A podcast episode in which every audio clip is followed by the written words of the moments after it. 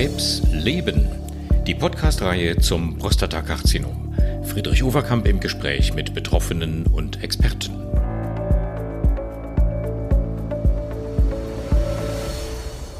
Hallo, liebe Patienten, liebe Angehörige, meine Damen und Herren, herzlich willkommen zu einem weiteren Podcast. Wir reden immer noch über den Prostatakrebs und Sie haben ja schon mitbekommen, äh, dass wir in allen Variationen über die Erkrankung und rund um die Erkrankung uns unterhalten. Und mein Gesprächspartner ist auch heute wieder Herr Professor Peter Göbel von der Universitätsklinik in Erlangen, dort aus der Urologischen Klinik. Hallo Peter, freue mich, dass du wieder dabei bist. Hallo Friedrich, ich freue mich auch. Immer wieder schön, gemeinsam mit dir neue Themen zu erarbeiten und zu diskutieren. Das Schöne ist, dass wir zu dem heutigen Thema, ähm, sagen wir mal, äh, gar nicht so richtig, äh, wie wir das sonst machen, auch uns mit, mit Richtlinien der Therapie, mit Leitlinien äh, vorbereiten können, sondern wir wollen uns über etwas unterhalten, was den Patienten, wie wir wissen, wichtig ist, auch den Familien, den Angehörigen wichtig ist und was wir, ich sag's mal gleich vorab, aus ärztlicher Seite vielleicht manchmal etwas unterschätzen, jedenfalls in der Bedeutung, die es für die Patienten hat, nämlich alternative Heilmethoden. Und ich kann mich gut erinnern an eine der häufigsten Fragen in meinem Onkologenleben, die von Patienten, Patientinnen äh, und Angehörigen an mich herangetragen wurde, egal bei welchem Krebs. Das war die Frage, Herr Doktor, kann man nicht sonst noch irgendwas tun? Und mit sonst noch irgendwas war eigentlich immer gemeint irgendwas jenseits der Antihormone, jenseits der Chemotherapie, jenseits der Bestrahlung, irgendwas Alternatives. Und ich habe dann früher immer oder in den meisten Fällen gesagt, naja, so richtig etablierte, anerkannte Alternativen gibt's eigentlich nicht. Und ich möchte mal mit dieser Frage einleiten, Peter. Wie siehst du grundsätzlich eigentlich auf alternative Heilmethoden? Ja, also grundsätzlich genau die Frage, klassische Frage, ja, kann man zusätzlich noch was tun? Ähm, mir fallen ganz viele äh, Patientenbeispiele ein, über die werden wir uns auch noch unterhalten können, teilweise wirklich Kurioses ähm, äh, dabei, teilweise aber auch äh, Beängstigendes, ähm, äh, teilweise aber eben auch Dinge, die tatsächlich helfen. Ich glaube, das äh, Grundthema eigentlich ähm, der, der Wunsch nach einer Alternative ist, ähm, dass ein Patient gerne an der Therapie mitgestalten möchte. Ähm, und das äh, geht wahrscheinlich einfacher bei Dingen, die der Patient ähm, als, ähm, als Therapie ähm, begreifen kann, die er selber durchführt. Wir haben ja das große Problem, dass ich sag mal sowas, wie du hast es eben gesagt, eine Hormontherapie oder eine Chemotherapie, ähm, die muss der Patient passiv erdulden. Er muss darauf bauen, dass äh, das, was wir ihm anbieten, von dem er nichts versteht, ähm, dass das etwas ist, was auch tatsächlich auf mysteriöse Weise wirkt. Ich denke mal an so etwas wie diese knochenprotektiven Substanzen. Da ist ein Antikörper, ein Rankligand, der irgendwo an der Osteobalance äh, ähm, zwischen Aufbau und Abbau einen Botenstoff blockt und dann kommt man mit so einer kleinen zwei Milliliter Spritze und die hält dann vier Wochen und sieht wasserklar aus und der Patient hat nicht wirklich das Gefühl, dass er versteht, was da jetzt drin ist. Das hat einen so weitreichenden äh, ähm, Einfluss auf das Knochenwachstum. Ja, das ist für ihn, das sind alles böhmische Dörfer. Wenn ich dem aber jetzt sage, es gibt hier eine Pflanze, die kannst du zubereiten. Da musst du dir jeden Tag einen Tee von machen. Oder hier gibt es Pilze, ja, die, ähm, die muss mhm. man äh, in einer bestimmten Art und Weise pflegen und dann kann man die äh, auch heranzüchten. Dann ist er aktiv eingebunden in diesen Heilungsprozess, viel mehr vielleicht. Und ich glaube manchmal, das ist so etwas, was wir völlig, du hast es vorhin gesagt, unterschätzen, wie wenig wir den Patienten in diesen Prozess der Bekämpfung des Tumors mit einbeziehen. Und er hat, glaube ich, hier so ein bisschen den Wunsch, selber mitzugestalten. Das ist, glaube ich, der, der, der hm. erste Motivator für einen Patient, wenn er fragt, kann ich nicht sonst noch was tun? Das hm. beginnt bei gesunder Ernährung. was ich ja auch immer sehr interessant finde. Ich sage den Patienten auch immer wieder, stellen Sie sich vor, Sie kaufen eine Firma. Nehmen wir mal an, wir werden 100. Dann ist der 75-Jährige, da ist drei Viertel schon gelaufen. Hm. Jetzt fängt der an, drei Viertel gehört ihm sozusagen nicht mehr in dieser Firma. Die Firma würde ich schon nicht kaufen, die will ich ja mitgestalten. Also ein 50-Jähriger, der kann vielleicht noch durch einen Lebenswandel und einiges eben was ändern. Aber der 75-Jährige, der dann auch schon den Tumor hat, hm. der braucht sich ja jetzt nicht mehr antitumor ernähren. Hm. Trotzdem gibt es Leute, die kommen zu mir und sagen, ich lebe seit anderthalb Jahren basisch. Hm. Dann frage ich die immer, was bedeutet das denn? Sie hm. leben basisch. Verändern Sie irgendwie Ihren pH-Wert?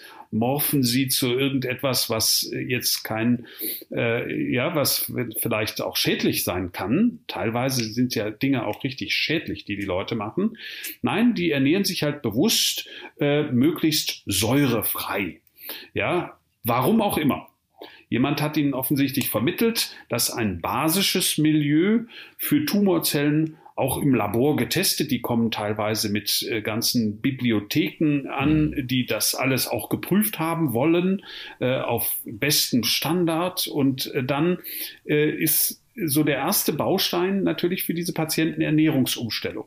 Auch die mediterrane Diät, dass man sagt, ja, mhm. Olivenöl ist gut, Tomaten sind gut, ähm, Brokkoli ist gut, ja, ähm, lauter Vitamine sind gut. Ähm, ja, das ist alles richtig. Die sind auch alle, eine gesunde Ernährung ist sicherlich richtig. Aber der Punkt ist eben, sie gestalten damit sozusagen selber mhm. einen Teil ihrer Krankheitsbegleitung. Das kann ganz wenig sein, Ernährung, Umstellung, ja, bestimmte Dinge weglassen, von denen die, der Großvater und die Großmutter schon gesagt haben, das ist nicht gut, wenn du davon zu viel hast. Ja, eine Flasche Wodka am Abend ist einfach nicht gesund. Das wissen wir. Jeden Tag eine Haxe ist auch nicht gesund. Auch das wissen wir. Das ist also keine Kunst zu wissen, wie man sich eigentlich gesund ernährt. Aber man muss sich dabei wohlfühlen. Da fällt mir zum Beispiel äh, direkt ein Patient ein, der kam rein, von dem hätte ich gedacht, na, wenn der, wenn der noch drei, vier Monate lebt, der, der, sah, der war gezeichnet. Mhm. Und dann bin ich dahinter gekommen, ähm, und das ist ein ganz wichtiger Punkt. Ähm, man muss mit den Leuten auch darüber reden, was sie sonst so zusätzlich machen. Man darf da nicht im, im, weißen Kittel thronen und sagen, das ist alles Unsinn, das sollten sie nicht tun. Dann reden die Leute nicht darüber. Und da, bei dem Patienten zum Beispiel, habe ich rausgekriegt, der hatte seit vier Monaten eine salzlose Kost von seiner Frau bekommen, die natürlich mithelfen wollte, ihr Mann helfen wollte. Und es gab nur noch gedünstetes, hm. salzloses, vitaminreiches, kein Fleisch, kein Fisch, keine Butter. Hm. Hm. Das ist für einen mittelmäßigen, äh, schwergewichtigen Franken äh, schlichtweg nicht zu ertragen. Und der war völlig erstaunt, als ich ihm gesagt habe, hören Sie mal, Sie müssen das essen, was Ihnen gut tut. Und was Ihnen gut tut, ist auch mal eine Haxe. Und wenn Sie ein Seidel Bier dazu trinken, dann ist das auch gut. Das ist nicht ähm, äh, etwas, was Sie jetzt nicht mehr tun sollten, weil Sie Medikamente nehmen. Mhm. Ja, und es, es, das ist so wie Antibiotika und Alkohol. Ja, so, auch so ein Klassiker, der irgendwo rumgeistert, der an keiner Stelle irgendwie mal geprüft worden ist. Aber jeder sagt, das darfst du nicht zusammen machen. Und dem Mann habe ich das so gesagt und habe ihm gesagt, im Beisein seiner Frau, machen Sie, essen Sie das, worauf Sie Lust haben. Mhm. Ja, machen Sie sich mal eine Flasche Wein abends auf und wenn Sie eine Haxe wollen und so weiter. Und ein Vierteljahr später sehe ich diesen Mann wieder, ja, Vierteljahr, das war dann halt für die nächste Bauchspritze, Trenantone in dem Fall, ja, ein Vierteljahr später sehe ich den halt wieder. Völlig anderer Mann. Ich habe ich hab meinen Augen nicht getraut. Dem ging's wieder super. Der hatte dann trotzdem noch so ein bisschen was an seiner Ernährung umgestellt, aber dem ging es einfach gut, weil er wusste, er macht nichts falsch, wenn er auch mal zwischendurch äh, was anderes isst. Das ist, glaube ich, der erste Schritt. Die Ernährung ist etwas, was wir viel zu selten in, in den, ins Therapiegespräch bringen. Ja. Du hast eine ganze Reihe von, von spannenden Punkten schon angesprochen, Peter. Lass mich vielleicht nochmal ähm, zwei, drei äh, Punkte herausgreifen. Das eine, was man, glaube ich, ganz klar sagen muss, ähm, Alternativen zur etablierten Therapie eines Prostatakrebses. Also Alternativen zu der Therapie, wofür wir in vielen Studien, in vieler jahrzehntelanger Erfahrung Evidenz gesammelt haben. Solche Alternativen muss man mit Vorsicht genießen. Aber ergänzend zu dieser schulmedizinisch etablierten Therapie ist natürlich vieles erlaubt. Manches ist auch gut. Du hast die Ernährung angesprochen.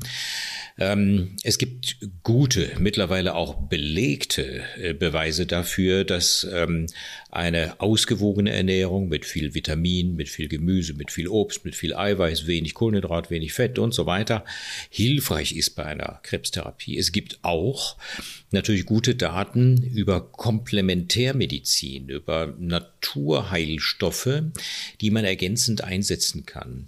Da gibt es auch tatsächlich seriöse Angebote. Es gibt auch Internetseiten. Es gibt auch in den Universitäten durchaus Forschungsbereiche mittlerweile, die Naturheilkunde ähm, erforschen und einbetten. Und ich finde es eigentlich eine sehr schöne Vorstellung, dass es nicht mehr als Alternative, sondern als ein Teil eines gesamten, ganzheitlichen Therapiekonzeptes gesehen wird. Ähm, da würde ich gerne noch mal äh, ein bisschen, ein paar Minuten mit dir diskutieren. Ich bin sehr dafür, die Schulmedizin mit all ihren Chancen wahrzunehmen und ergänzend sich zu überlegen, was gut tun könnte. Das ist individuell ja sehr verschieden. Aber man muss krass davor warnen, alternative Heilmethoden als Ersatz für eine Schulmedizin einzusetzen. Und das ist, glaube ich, etwas, wovor wir äh, auch in diesem Podcast dringend warnen sollten. Denn manche alternative, in Anführungszeichen Heiler, die tun so, als die haben manchmal auch einen religiösen Hype sozusagen, die tun so, als wären sie die gesundmachende Alternative. Und davor muss man, glaube ich, sehr warnen. Vor sinnvollen, komplementärmedizinischen, also ergänzenden, naturheilkundlichen und ernährungsmedizinischen äh, Angeboten, da muss man nicht warnen. Die können tatsächlich eine echte Ergänzung sein, um das Wort Alternative nicht zu gebrauchen. Siehst du das ähnlich? Das, das sehe ich absolut so. Der, der äh, wichtigste Punkt ist eigentlich klarzumachen, ähm, welche Methoden wir ähm, befürworten können ähm, und äh, welche ergänzend sind und welche ähm, äh, vor allen Dingen auch, äh, ich sag mal, geprüft sind. Mhm. Es gibt, äh, gerade wenn du das sagst, so ergänzende Nahrungsergänzungen, solche Dinge, ähm, gab es eine interessante Studie, erinnere ich mich, auf dem ASCO, äh, ist tatsächlich eine britische ähm, äh, Studie gewesen. Die sind hingegangen und die haben äh, Extrakte Mhm. aus, äh, ich glaube, Brokkoli, ähm, Tomaten, also mit diesem, mit diesem hohen Anteil an diesen, an diesen ähm, äh, Karotinen ähm, und ähm, ich, noch zwei andere, äh, fällt mir gerade nicht ein, noch zwei andere ähm, und äh, haben das als Extrakte dann in Reinform sozusagen hergestellt. Und davon gab es Kapseln und diese Kapseln konnte man äh, dann einnehmen die enthielten halt ein Vielfaches äh, von diesen, also richtig hoch konzentriert gewesen. Mhm. Die konnten sehr genau zeigen, dass beim Prostatakarzinom äh, oder bei den Patienten, die in der aktiven Überwachung waren, also gestanzt waren, äh, die Diagnose Prostatakarzinom hatten, aber wo man therapeutisch halt, weil es ein niedrig äh, malignes Karzinom ist, bei denen man durchaus auch ein abwartendes Verhalten machen kann. Und die konnten zeigen, dass das einen irrsinnigen positiven Einfluss hatte auf den Testosteronspiegel dieser Patienten. Der ist dadurch runtergegangen. Das heißt, es hatte äh, auch eine gewisse Bremse sozusagen für das Wachstum des Prostatakarzinoms nur durch diese pflanzlichen Extrakte. Mhm. Dann hat aber, das werde ich nie vergessen, der Vortragende von dieser Studie darauf hingewiesen, was denn diese Konzentration tatsächlich bedeutet. Weil eine der Zuschauerfragen oder Zuhörerfragen war dann, ähm, ist Brokkoli also etwas Gutes? Die Antwort mhm. war ja, aber der hat dann ausgerechnet, man müsste am Tag mehrere Kilo davon essen, täglich, ja, um diese Menge, die in dem Konzentrat drin war. Ja. ja, also die Idee, äh, dass du dir jetzt äh, mal äh, Brokkoli dann auf den Teller tust, das ist sicherlich gut und gesund, aber damit wirst du den Verlauf natürlich nicht wirklich beeinflussen. Mhm. Ich glaube auch, dass die Prüfung, solche, die ernsthafte Prüfung äh, solcher Dinge dringend auch Einzug halten muss in der Schulmedizin, damit wir eine Vorstellung davon haben, was dort äh, alles gemacht wird. Erstens und zweitens, dass wir diese Prüfungen tatsächlich auch vornehmen. Ich kann mhm. mich an einen anderen Fall erinnern. Wir haben beim Blasenkarzinom mal eine Studie gemacht zu Mistellektinen und ähm, äh, haben vor allen Dingen rekombinantes Mistellektin eingesetzt und ich habe daraus gelernt, dass äh, Mistel zum Beispiel eine Vielzahl von diesen Lektinen enthält und nicht, also Mistel ist ein, ein, ein ganzes mhm. Gemisch von diesen Stoffen. Mhm. Und ähm, äh, wahrscheinlich haben einige dieser Stoffe tatsächlich eine Antitumorwirkung in einer höheren Konzentration, aber sie werden so gar nicht eingesetzt. Deshalb mhm. sind wir dann umgestiegen auf rekombinantes, also wieder künstlich hergestelltes sozusagen. Wir kennen auch andere Heilpflanzen mhm. und, haben, und haben das daran geprüft. Also solche Prüfungen brauchen wir. Mhm. Naturheilkunde hast du eben gesagt. Digitales ist nichts anderes als ja, das Herausnehmen einer, eine, eines bestimmten Pflanzenstoffes, das Aufreinigen mhm. und das Einsetzen.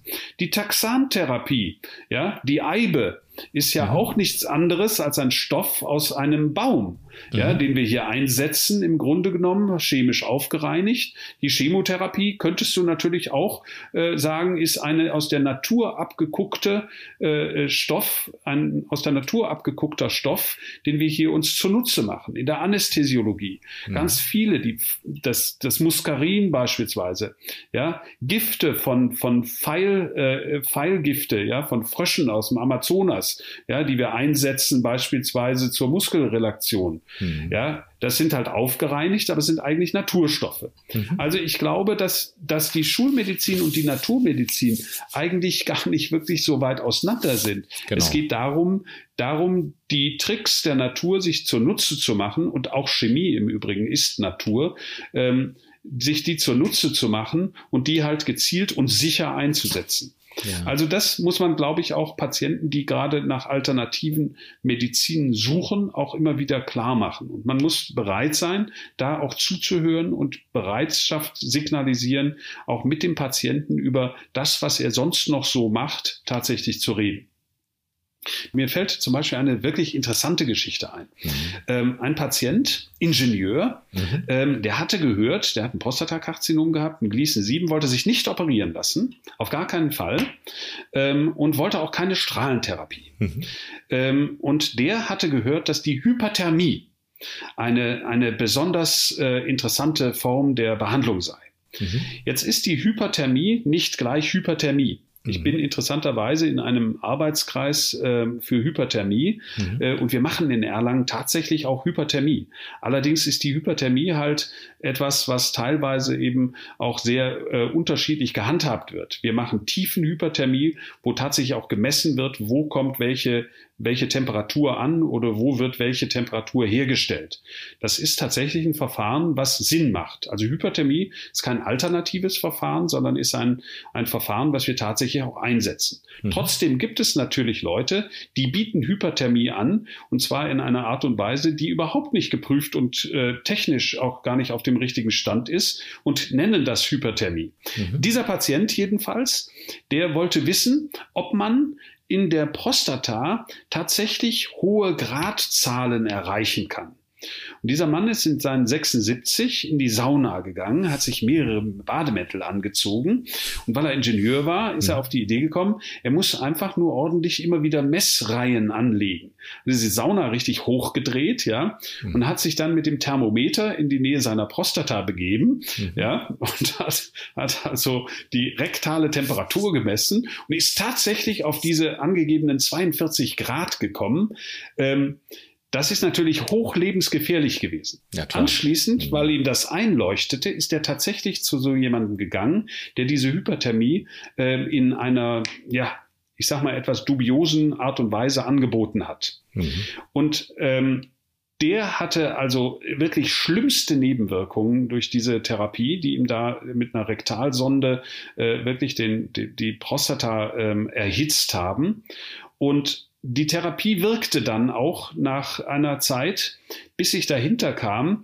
Die wirkte vor allen Dingen deshalb, weil der Therapeut dazu Bicaluta mitgegeben hat. Mhm. Okay. Einfach begleitend. Mhm. Ja, der hatte überhaupt nichts anderes gemacht als das, was der Schulmediziner macht, hat aber seine Hyperthermie gleichzeitig auf diese Art und Weise in dieser Kombination äh, verkauft. Mhm. Jahre später.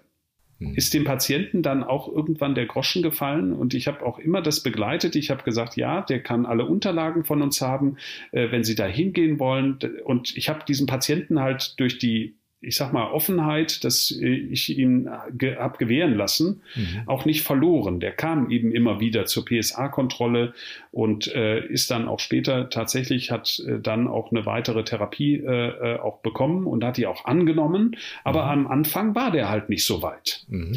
Diesen Patienten hätte ich später nie weiter behandeln können, wenn ich dem von vornherein gesagt hätte, das ist schlecht, was Sie da machen, das sollen Sie nicht machen, mhm. ähm, das ist ein Scharlatan, zu dem Sie da hingehen. Ich glaube, dass es ganz wichtig ist, die Patienten dazu zu ermutigen, ähm, ruhig auch begleitende und sinnvolle Dinge tatsächlich zu machen. Sonst verliert man den Dialog und sonst verliert man letzten Endes auch diesen Patienten äh, für schulmedizinische Maßnahmen, wenn sie denn dann notwendig werden.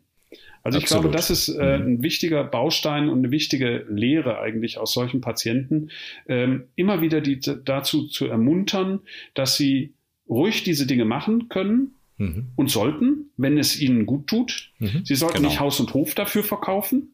Mhm. Sie sollten nicht ihr Leben dafür aufs Spiel setzen.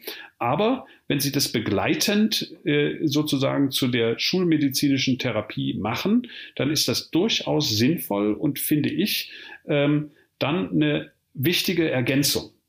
Das ist ein sehr schönes Statement, Peter. Ähm, und Sie hören natürlich, meine Damen und Herren, und ich spreche Sie bewusst alle an, die Patienten, aber auch die Angehörigen. Ähm, es ist schwierig, die Spreu vom Weizen zu trennen. Und ähm, von den, ich sag mal, Aluhutträgern, die Sie von irgendwelchen kosmischen Strahlungen abhalten wollen, klar zu trennen von seriösen Angeboten, die man ergänzend zur schulmedizinischen Therapie machen kann. Ich würde gerne zum Abschluss dieses Podcasts Sie auf ähm, zwei gute Quellen aufmerksam machen, zwei seriöse Quellen. Es gibt eine Website der Deutschen Gesellschaft für Hämatologie und Onkologie, die nennt sich oncopedia.com, so ähnlich wie Wikipedia, nur eben Oncopedia. Das ist öffentlich und da gibt es eine Rubrik komplementäre und alternative Therapieverfahren. Und da finden Sie zum Beispiel von Akupunktur, was ja auch eine, eine schöne Alternative manchmal ist oder eine Ergänzung der Schulmedizin, über Aloe Vera, Ernährung, Ginseng äh, bis hin zum Beispiel zu medizinischem Cannabis, alle möglichen seriösen Informationen. Da sollten Sie, wenn Sie sich für so etwas interessieren, gerne mal reinschauen. Und es gibt ein sogenanntes Kompetenznetz Komplementärmedizin in der Onkologie. COCON. Kompetenznetz Komplementärmedizin. Schauen Sie da auch mal rein. Auch da finden Sie seriöse Hinweise auf das, was vielleicht pflanzlich ähm, oder auch ähm, an weitergehenden naturheilkundlichen Verfahren möglich ist. Auf jeden Fall hüten Sie sich vor Scharlatanen, hüten Sie sich vor denen, die Ihnen das Geld aus der Tasche ziehen wollen. Und wie Professor Gebell gesagt hat, es ist vieles, was gut tut, eine sinnvolle Ergänzung zu ihrer schulmedizinischen Therapie. Und insofern, glaube ich, war das ein schönes Statement, Peter. Ich danke dir sehr herzlich für heute und freue mich schon aufs nächste Mal. Tschüss nach Erlangen. Sehr gerne. Danke.